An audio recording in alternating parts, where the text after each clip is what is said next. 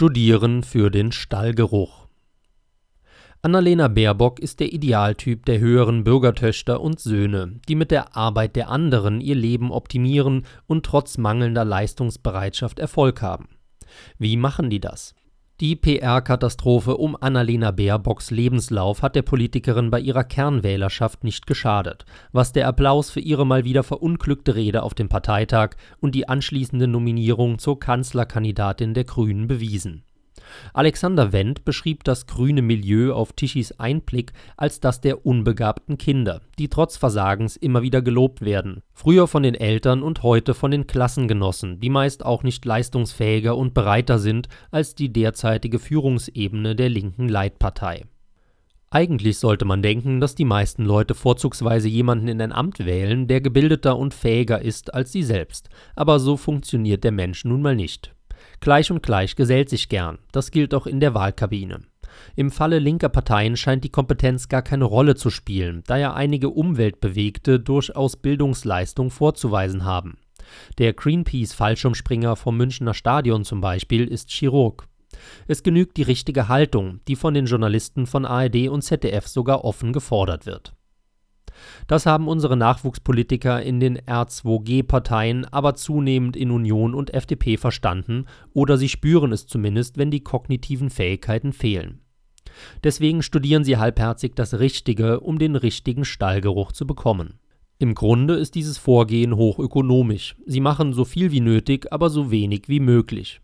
Der Philosoph Duschan Wegner sprach in dem Zusammenhang von Fokussierung, die es Leuten wie Habeck oder Baerbock ermöglicht, deutlich kompetentere Konkurrenten innerhalb der Partei und in den Medien zu übertrumpfen. Hat die Halb- oder Pseudobildung ihre Schuldigkeit getan, wird sie dann auch erstaunlich schnell abgestreift, wie die Gelassenheit der Ex-Familienministerin Franziska Giffey nach Aberkennung ihres Doktortitels zeigt. Nebenbei Interessanterweise scheint dieses Phänomen bei Frauen häufiger aufzutreten. Und in der Tat, Baerbocks Konkurrent Robert Habeck hat seine Literaturästhetik-Dissertation sogar unnötigerweise verlegen lassen und verkauft sie auf Amazon. Da scheint neben der instrumentellen Intention auch etwas männliche Statuseitelkeit im Spiel zu sein. Ein weiterer Aspekt mag die politische Schulung in WG-Gruppen bei Fridays for Future oder Parteijugendorganisationen so sein über Joschka Fischer schrieb einmal ein Spiegeljournalist sinngemäß, dass der Unstudierte in seinem Revoluzzer-Umfeld jahrelang das Diskutieren, Taktieren, Intrigieren und Schmieden von Koalitionen gelernt habe, mithin die Hohe Schule der Politik. Auch ohne Fachwissen und ohne institutionelle Erfahrung wusste Fischer, wie Personalführung und Diplomatie funktionieren, was ihn zu einem Außenminister machte, der unfallfrei agieren konnte Fischers Nachfolger wirken im Vergleich zu ihm deutlich infantiler und weltfremder. Sie müssen aber auch nicht mit ihm oder Gerhard Schröder konkurrieren, sondern nur mit ähnlich kindlichen Parteifreunden. Ansonsten suchen die höheren Töchter und Söhne sich ein einfaches Fach aus der richtigen Ecke aus, das dann häufig sehr lange oder nicht einmal zu Ende studiert wird, weil man neben der Selbstverwirklichung auf Weltreise bereits in Parteigremien mitmischt. Siehe Kevin Kühnert. Ein typisches Fach ist die Politologie. Ein deutsch-russischer Student mit eher osteuropäischer Prägung beklagte mir gegenüber einmal, wie links doch alle seine Kommilitonen seien. Alle Fächer mit Öko oder Sozial im Namen und natürlich alles mit Gender in der Professurendenomination verspricht ebenfalls wenig Anstrengung und garantiert richtigen Stallgeruch, um in den R2G-Parteien und dem dazugehörenden NGO-Unwesen ein warmes Plätzchen zu bekommen oder sogar richtig Karriere machen zu können. Aktuell scheint auch die Geographie zu den richtigen Fächern gestoßen zu sein, da Luisa Neubauer kürzlich darin ihren Bachelor erwarb. Ein Geograf verriet mir dazu, dass sein Fachgebiet derart breit gefächert sei, dass man von hart bis zart alles im Studio machen könne. Mag man es hart, belegt man geologisch-physikalische Kurse. Legt man Wert auf weniger Stress, belegt man soziale oder politische Geographie. Je zarter, desto bessere Karten scheint man bei der Bewerbung im Parteien- und NGO-Wesen zu haben. Eine interessante Vorstellung wäre, dass sich ein Handwerkergeselle und eine Krankenschwester nach Abschluss der Ausbildung bei einer R2G-Abgeordneten fürs Büro aller Baerbock bewirbe Unwahrscheinlich, dass sich so jemand gegen Konkurrenten mit grünem Stallgeruch durchsetzen könnte. Nicht nur, dass die formale Anforderung des akademischen Abschluss fehlte, im Klartext Oberschichtzugehörigkeit, auch die subkulturellen Codes der Milieus wären dem Aspiranten unbekannt. Dazu gehören unpolitische Dinge wie die richtige Ausdrucksweise und natürlich politische wie die richtige Weltsicht, also pro Multikulti, Klimaschutz, Feminismus etc. So steckt zum Beispiel im Kampf gegen Rechts der Elitenkinder tatsächlich ein Klassenkonflikt. Rechts heißt realiter werktätige Unterschicht, links hingegen nicht technische akademische Oberschicht.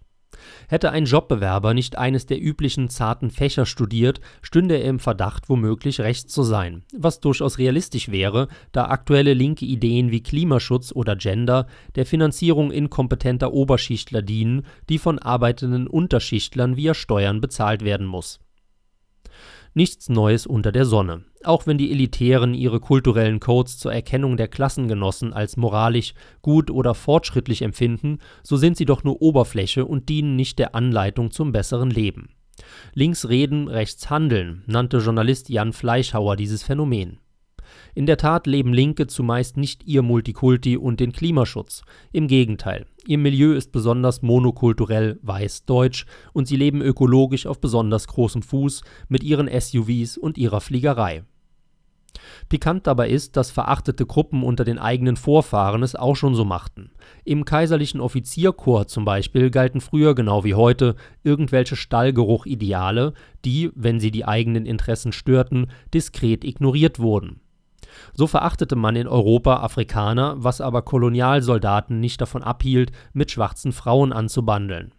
Auch die heute instrumentell gern bemühte Nazi-Ideologie war für die meisten Parteigenossen nur Mittel zum Zweck der Verfolgung eigener Interessen, wie das Verhalten der Vorfahren von Idolen wie Luisa Neubauer zeigt.